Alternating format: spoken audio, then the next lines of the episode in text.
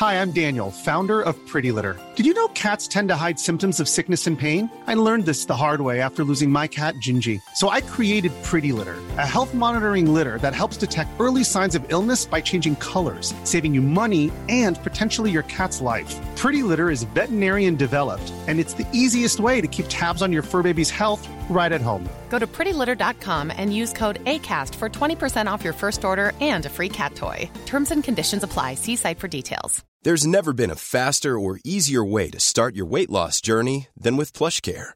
PlushCare accepts most insurance plans and gives you online access to board-certified physicians who can prescribe FDA-approved weight loss medications like Wigovi and Zepbound for those who qualify. Take charge of your health and speak with a board-certified physician about a weight loss plan that's right for you. Get started today at plushcare.com slash weight loss. That's plushcare.com slash weight loss.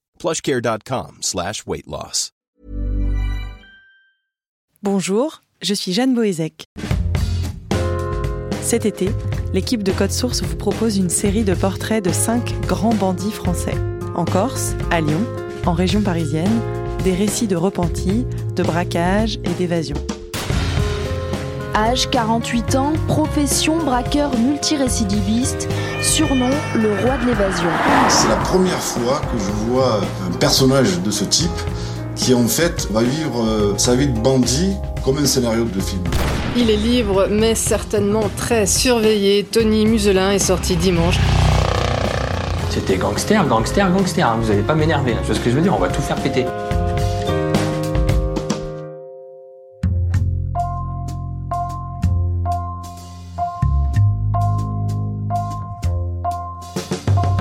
C'est une évasion spectaculaire. Un hélicoptère au-dessus du centre pénitentiaire de Réau, trois hommes cagoulés armés de Kalachnikov et Redouane Faïd qui s'envolent. Nous sommes le 1er juillet 2018 et le braqueur au crâne rasé et épais sourcils noirs n'est pas inconnu des services de police. C'est la deuxième fois qu'il s'évade de prison.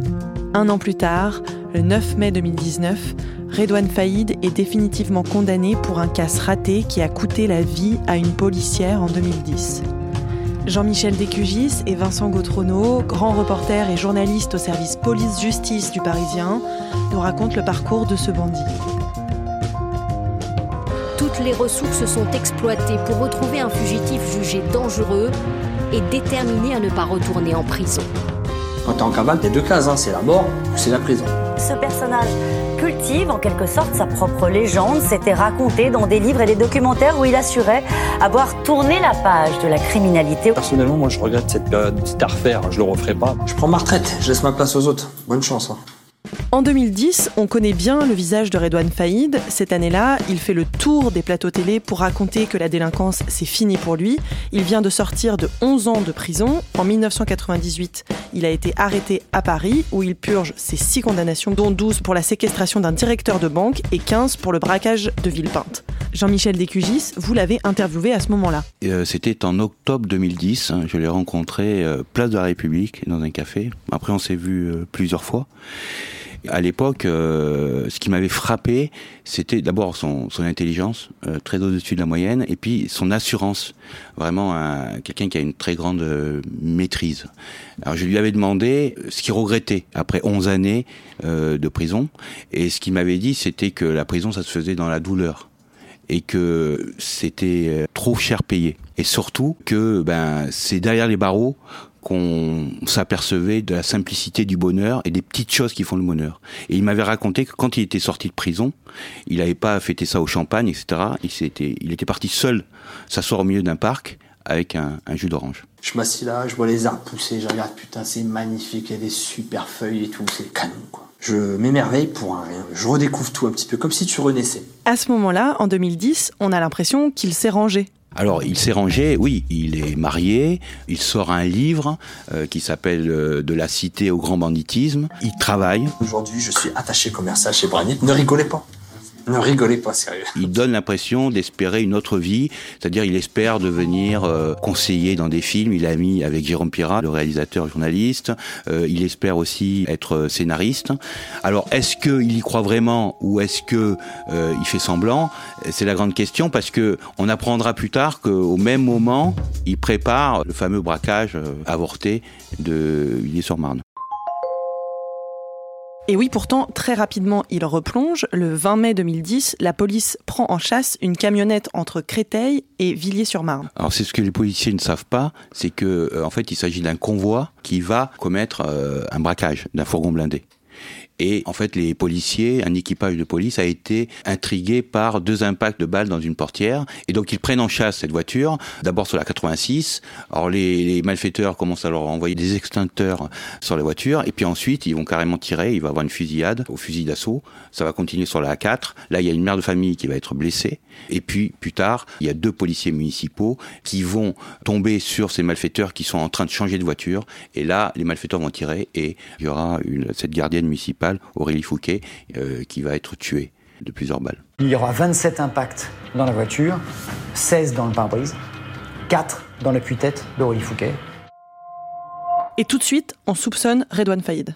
Alors Redouane Faïd, il n'est pas sur la scène, mais euh, évidemment les policiers le soupçonnent d'être l'organisateur. Pourquoi? Parce que depuis des semaines, ils ont euh, mis euh, ses proches sous surveillance, et puis parce que ils ont balisé des voitures, et en fait, euh, ben Faïd va se retrouver sur une vidéo très impliquante pour lui, c'est-à-dire qu'il va la veille faire de l'essence dans une Mégane, dans une station-service de Villepinte, il va être filmé, et la vidéo va prendre deux autres véhicules qui étaient balisés. C'est-à-dire balisés, ça veut dire qu'il y avait un mouchard euh, sous la voiture et qu'ils étaient en fait sous surveillance euh, policière. Évidemment, une des voitures, on va la retrouver le lendemain, ou quelques heures plus tard, euh, devant le domicile du premier interpellé du braquage avorté. Est-ce qu'il faut savoir que ce jour-là aussi, les policiers, ils ouvrent le feu et qu'il y a un homme qui est blessé, euh, qui est Olivier Tracula, qui est un complice euh, de Redouane Faïd, qui est connu. Assez vite, les policiers ont la conviction qu'il y a des gens de l'entourage de Redouane Faïd qui ont participé à cette préparation de braquage. Mais lui dément fermement avoir été impliqué dans la mort euh, d'Aurélie Fouquet. En mai 2019, il saisit la Cour européenne des droits de l'homme. Il a été condamné par la Cour d'appel à 25 ans de prison pour être le cerveau de ce braquage avorté. Mais c'est vrai qu'il a toujours nié, qu'il continue à nier et qu'il a fait, effectivement, il a saisi la Cour européenne des droits de l'homme. Va revenir sur les débuts et l'enfance de Redouane Faïd. Comment est-ce qu'il en est arrivé là, ce grand bandit? Il grandit à la, cité Guynemer euh, à Creil, un quartier euh, difficile, mais c'est pas le quartier le plus difficile de Creil. Euh, Redouane Faïd, c'est le dixième enfant d'une famille de douze frères et sœurs. C'est une très grande famille qui ne roule pas sur l'or. Très vite, il perd sa mère quand il a 18 ans. Pendant la maladie de sa mère, son père est rentré en Algérie et donc il se retrouve très vite euh, uniquement entre frères et sœurs et c'est la grande sœur de Redon Faïd qui élève à peu près toute seule toute la famille. Euh, deux des grands frères sont là pour euh, ramener un petit peu d'argent, mais donc il a une enfance qui est pas très simple. Son premier vol, c'est assez drôle, il a 9 ans. Euh, quand il réalise son premier cambriolage, il cambriole une école de Creil où il a repéré qu'il y avait des petites voitures de collection euh, que sa famille n'avait pas les moyens de lui offrir.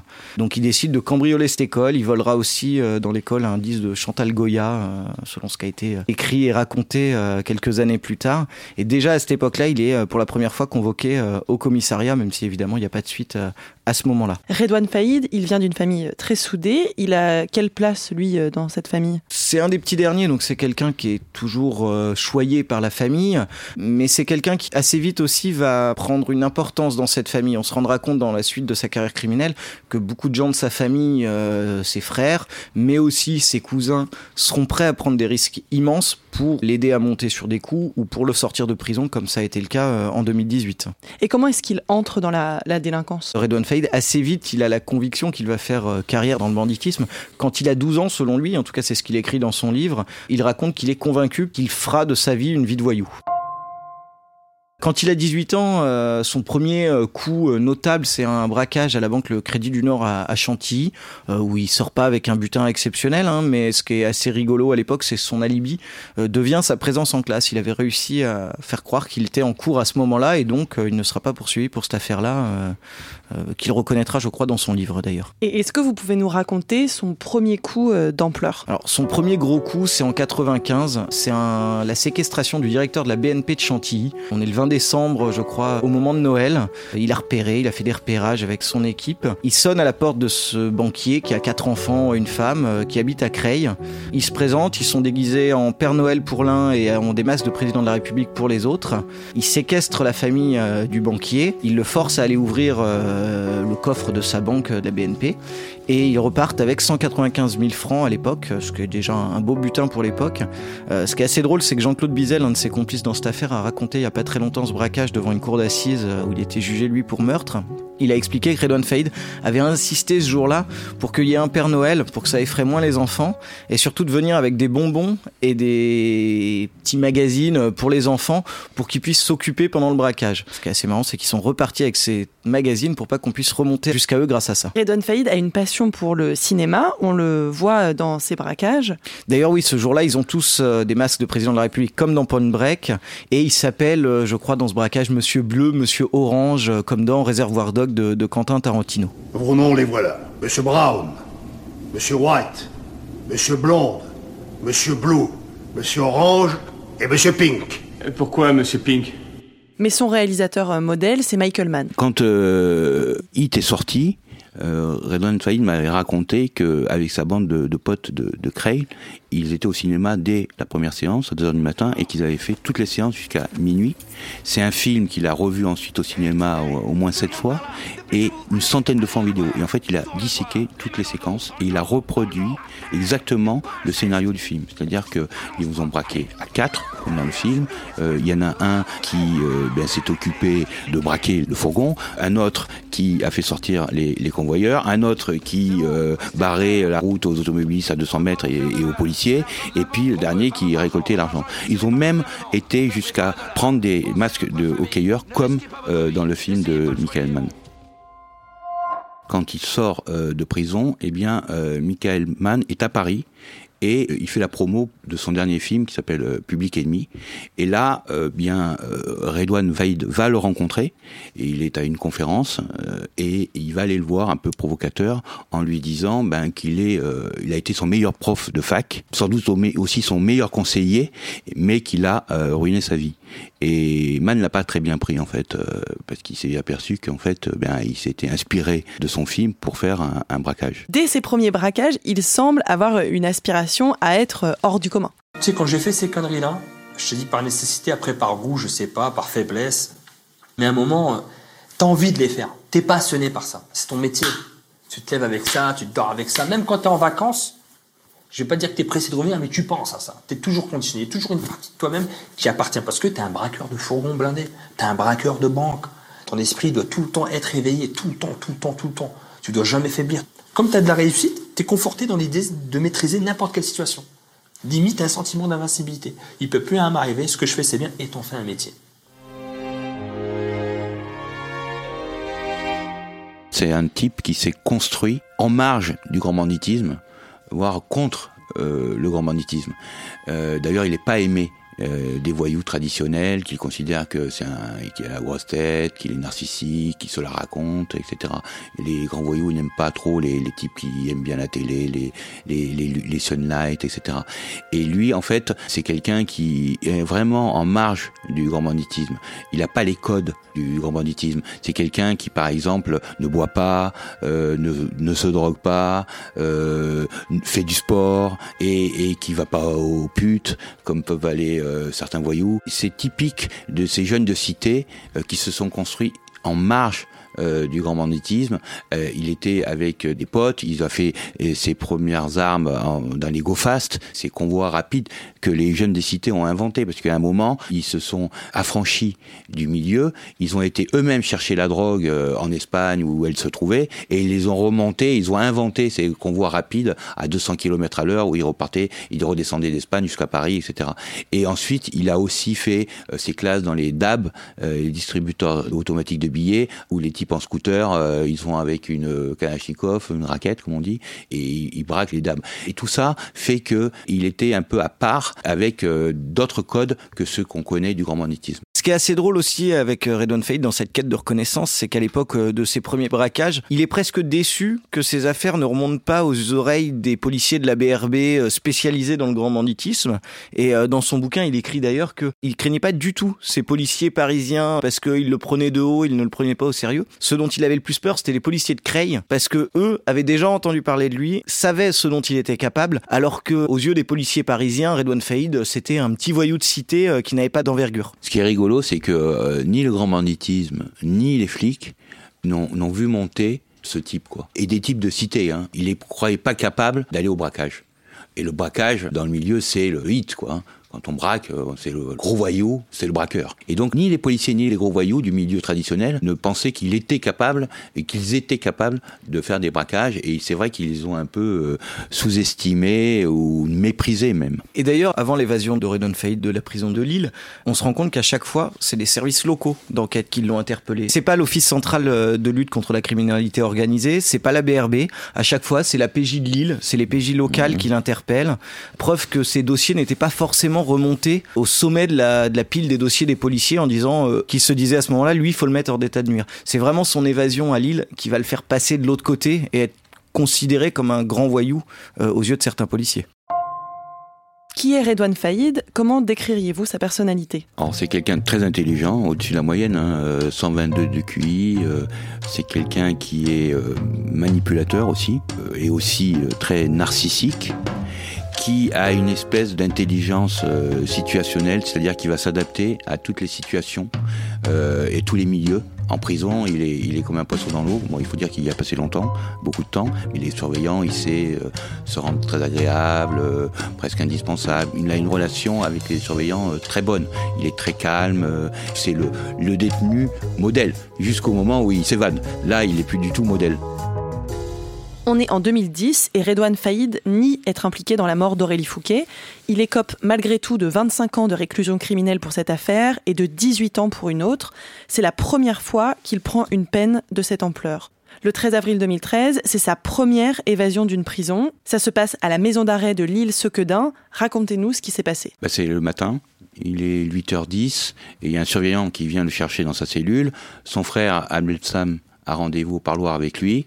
Il suit le surveillant, il porte un cabas euh, rouge dans lequel il a mis, il est censé avoir mis ses vêtements sales, mais il n'y a pas que ça. Il va suivre jusqu'au atrium le surveillant, il va être fouillé très sommairement, et puis il va rentrer dans la salle d'attente des détenus qui vont au parloir.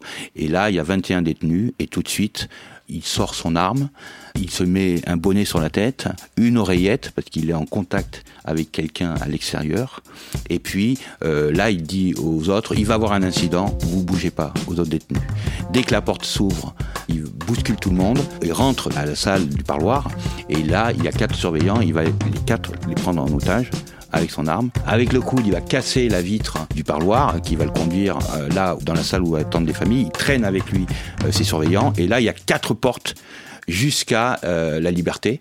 Quatre portes verrouillées. Et il va les faire exploser, les quatre, avec du mastic qu'il a caché dans son sac. Les portes blindées cèdent à coups d'explosifs. Une évasion méthodique par un bandit au sang-froid qui a tout préparé. Et donc en même temps qu'il fait sauter les portes, il a toujours euh, ses surveillants euh, en otage. Il y aura en tout six explosions et il y en a cinq qui vont fonctionner. L'évasion se termine à 8h50, ça a duré 25 minutes. Et là, il y a une voiture, une 406, qui l'attend devant la prison avec un chauffeur et ils partent. Il libère trois otages, il en garde un avec lui, qui libérera un peu plus loin, et euh, il disparaît. Euh, il y a une anecdote intéressante sur cette évasion et qui prouve la confiance en lui qu'il a. Quand il tient ses, euh, ses, gardiens de prison en otage, qui sont pas armés, il hein, faut quand même le dire, à l'intérieur des prisons, il leur dit à ce moment-là, mettez pas votre vie en l'air pour 1500 euros ou pour un salaire ridicule. Sous-entendu, moi je suis prêt à tout, je vais de toute manière sortir de cette prison Tant qu'à faire, si ça peut se faire sans mort, tant mieux, mais j'hésiterai pas non plus, si j'ai besoin, vous, avec votre salaire, prenez pas ce risque. Prenez pas le risque de me résister. Et combien de temps dure la cavale? 46 jours. Euh, il est revenu euh, dans sa région, euh, sur son terrain de travail. Les policiers sont convaincus qu'il est resté dans le coin. Ils font croire euh, qu'on le cherche partout dans le monde, etc. Enfin, ils savent assez vite qu'il est dans le coin. Et ils vont avoir un renseignement, quelqu'un qui va leur dire que en fait, il loue des chambres d'hôtel, qu'il est accompagné d'une espèce de d'éclaireur, euh, un jeune de la cité de Creil, qui réserve à son propre nom les chambres. Les policiers vont remonter jusque dans un hôtel euh, à Ponto Combo. L'air hagard, vêtu d'une djellaba et d'un pantalon de survêtement. Redouane Faïd vient d'être arrêté sans résistance. Redouane Faïd était allongé dans un lit, une arme posée à côté de lui. Et c'est vrai que sa cavale va se terminer sans panache, contrairement à cette évasion euh, très spectaculaire. Les policiers vont décider de l'arrêter pendant la nuit pour pas prendre de risques. Et là, ils vont découvrir euh, de l'argent. Bon, il y a évidemment son complice qui dort à côté. Et de l'argent, 5000 euros. Des sucreries, parce qu'il adore les sucreries. Et aussi plusieurs livres, dont euh, un consacré à la cavale de Ben Laden. Et l'autre, c'est l'histoire de Tony Muselin, le fameux convoyeur qu'on connaît dans son livre, il avait théorisé cette cavale. Il avait expliqué qu'à sa première cavale euh, en 98 à peu près, quand euh, il s'est pas évadé de pri- prison, hein, mais quand il est recherché par les autorités, euh, il avait expliqué qu'il se cachait dans des campaniles de zones industrielles ou de zones artisanales de la région parisienne et qui vivait à l'époque comme un VRP. Donc il mettait un costume, il avait une Clio euh, commerciale avec juste deux sièges à l'avant. Euh, il partait le matin à 8h, il revenait le soir à 18h avec une mallette pour faire croire à tout le monde qu'il travaillait, euh, pour ne pas éveiller les soupçons des réceptionnistes des hôtels. Euh, donc il avait tout le temps eu ce, ce tropisme et cet intérêt pour ces zones commerciales où, selon lui, en tout cas selon ce qu'il raconte, on peut euh, assez facilement euh, se faire discret. Ce qu'il faut savoir, c'est qu'une cavale, ça coûte très cher et que Faïd, il avait plus d'argent, ou très peu d'argent. On retrouve 5000 euros et 5000 euros, c'est pas suffisant pour partir euh, euh, dans les pays lointains, euh, etc., acheter, parce que tout s'achète quand on est en cavale et recherché par toutes les polices du monde. Pour lui, le, le meilleur endroit, c'est de rester dans le coin qu'il connaît le mieux, où il sait qu'il va pouvoir quand même compter sur ses proches. Redouane Faïd, il a un clan et il a des gens sur qui il peut compter. Et dans les cités, ce qu'il faut dire, c'est que autant le grand banditisme, les gens, les voyous, les- le, l'aiment pas, le apprécient pas, autant dans les cités, c'est un dieu vivant. Et donc, il peut bénéficier d'aide, de soutien. C'est pour ça qu'il est resté là. Il retourne donc en prison, il multiplie les établissements parce qu'on a peur qu'il s'évade, et pourtant, il réussira à s'évader à nouveau après 5 ans de détention. On est en 2018. Il la prépare depuis combien de temps, cette évasion? Ça, c'est dur à dire, mais forcément plusieurs semaines, euh, peut-être même plusieurs mois. Ce qu'on sait, c'est que la directrice de la prison de Réau avait fait quelques semaines auparavant un courrier à l'administration pénitentiaire en disant euh, ça serait bien de transférer Redouane Faïd, ça fait longtemps qu'il est là, on connaît les risques, euh, le risque qu'il représente, hein, donc ça serait une bonne chose de le transférer. Donc ça fait certainement un- quelques semaines, voire quelques mois qu'il travaille sur cette évasion euh, quand elle arrive là, le 1er juillet 2018. Cette nouvelle évasion du braqueur Redouane Faïd, plusieurs hommes lourdement armés sont entrés en action euh, ce matin à l'intérieur de la prison de Raux, en Seine-et-Marne. Quelques minutes plus tard, c'est en hélicoptère qu'il quittait les lieux. Ses complices ont d'ailleurs testé l'hélicoptère. Ils se sont fait passer pour des touristes qui voulaient faire des baptêmes de l'air auprès du pilote d'hélicoptère pour pouvoir survoler la région, pour pouvoir voir où il pouvait aller. On se rend compte que quand il sort, il a déjà des voitures à sa disposition, ça, ça se trouve pas comme ça. Euh, trouver des armes comme des Kalachnikov, ça se trouve pas non plus euh, n'importe où. Donc il y a une vraie préparation en amont. Comment se passe l'évasion? Alors il est 11h15 quand l'hélico il se pose dans la cour d'honneur euh, de la prison de Réau, euh, qui a pas de filin anti-hélicoptère. Le pilote, enfin je dis se pose, c'est pas tout à fait vrai, parce qu'en fait le pilote reste en vol stationnaire quelques centimètres au-dessus du sol, euh, ce qui demande des vraies compétences de pilote et ce qui prouve que ce pilote avait été ciblé par le commando. Je pense qu'ils ont dû bien se renseigner sur la manière dont, je pilotais. Je suis instructeur, j'ai 3000 heures de vol. Ils m'ont euh, contraint et, prévenu que ma famille est en, en danger, quoi. Et on entend évidemment dans votre voix, euh, on entend votre émotion. Non, non, mais on, on- on comprend évidemment. Il y a deux hommes qui s'en échappent. Ils ont euh, une Kalachnikov et un fusil d'assaut euh, AR-15. Euh, ils se dirigent vers une porte qui est inconnue de tout le monde, qui est uniquement réservée aux gardiens pour euh, le service, pour pouvoir prendre leur service. Avec une disqueuse, euh, ils découpent cette porte. À ce moment-là, Redouane Faïd est au parloir avec son frère. Il a demandé volontairement à avancer le parloir euh, qu'il avait d'habitude euh, un petit peu plus tard dans la journée. Ça dure euh, une quinzaine de minutes. Il sort, il sait tout de suite que c'est pour lui. Il s'échappe, il monte dans l'hélicoptère et l'hélicoptère repart. À préciser, c'est que si l'hélicoptère ne se pose pas et reste en vol stationnaire, c'est que les gardiens de prison qui sont dans le Mirador et qui sont eux armés n'ont pas le droit de tirer sur un hélicoptère en vol alors qu'ils ont le droit de tirer sur un hélicoptère posé. Donc c'est pour ça que l'hélicoptère reste en vol stationnaire. Et encore une fois, la cavale le ramène chez lui. Très vite, les, policiers ont la conviction qu'il n'est pas parti loin. L'hélicoptère qui a servi à l'évasion est très vite retrouvé par les enquêteurs, incendié, au nord de Paris, à Gonesse, sur le parking de cette station-service. Redouane Faïd et ses complices prennent la fuite à vive allure à bord d'un véhicule noir qui sera identifié à la mi-journée dans le parking de ce centre commercial à Aulnay-sous-Bois. Donc très vite, Creil semble être euh, au cœur de son jeu. Quelques jours plus tard, les policiers y découvrent, euh, grâce à un chasseur, un peu par hasard, un sac d'armes euh, dans la forêt. Ils ont sur ce sac d'armes plusieurs ADN. Donc l'ADN de Redouane Faïd sur le t-shirt qu'il portait le jour de son évasion, l'ADN de son frère et l'ADN de deux de ses cousins. Très vite, les policiers savent que c'est l'entourage de Redouane Faïd qui a participé à son évasion. Est-ce que vous pouvez nous raconter son interpellation? Ce qui est assez drôle et toujours triste avec les cavales de Redon Fate, c'est qu'il est interpellé à moins d'un kilomètre de l'appartement où il a grandi, dans l'appartement d'une proche. Comme souvent, ça se dénoue avec un tuyau des policiers qui sont informés que visiblement Redouane Faïd, euh, qui a toujours eu un attrait pour le déguisement, euh, se baladerait en burqa euh, dans Creil. Il y a très vite un témoignage qui fait état d'une femme aux allures malgré tout masculines qui se baladerait en burqa. les policiers suivent cette personne, arrivent à localiser l'appartement, l'immeuble en tout cas où rentre cette personne.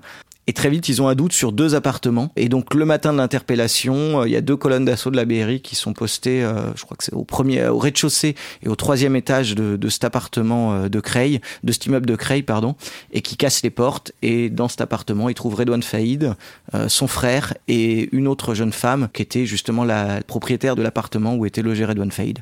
Et du coup, c'est combien de temps après son évasion? Cette interpellation, elle a lieu trois mois après son évasion. Et là, il retourne en prison. C'est là où il se trouve euh, depuis. Comment ça se passe, sa détention? Mal, très mal. Là, il est à Vendin-le-Veil, donc qui est une des prisons les, plus sécurisées de France. Il a changé d'avocat. Il se plaint auprès de sa famille. Il se plaint auprès de son avocat. Et en fait, pourquoi il se plaint? Parce que euh, il vit dans des conditions euh, vraiment très très très difficiles. C'est-à-dire qu'il n'a pas de fenêtre. Pour les parloirs, il est totalement entravé. Maintenant, il refuse tous les parloirs. Il ne voit plus personne. C'est un bras de fer un peu avec l'administration pénitentiaire. Il ne veut pas aller voir sa famille euh, totalement menottée, pieds et mains liés. Il est un peu dans le même euh, registre que Salah Abdel-Sam. Ça pose quand même le problème des longues peines. Il n'a plus aucun espoir. Donc euh, la seule chose à laquelle il pense, c'est s'évader à nouveau. Il a une grosse force de caractère et aujourd'hui, sa vie est foutue. Donc, euh, ben, il n'y a plus que sa légende à écrire, on va continuer à écrire. Merci à Jean-Michel Desclugis et Vincent Gautrono.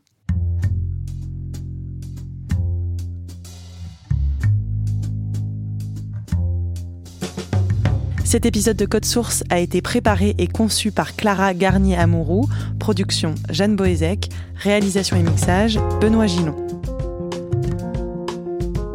Pendant l'été, Code Source passe en hebdomadaire. Vous pouvez retrouver tous les épisodes de cette série sur les grands bandits sur toutes les plateformes de podcast et sur le site du Parisien. Des remarques, des envies, n'hésitez pas à nous écrire sur Twitter ou par mail source at leparisien.fr.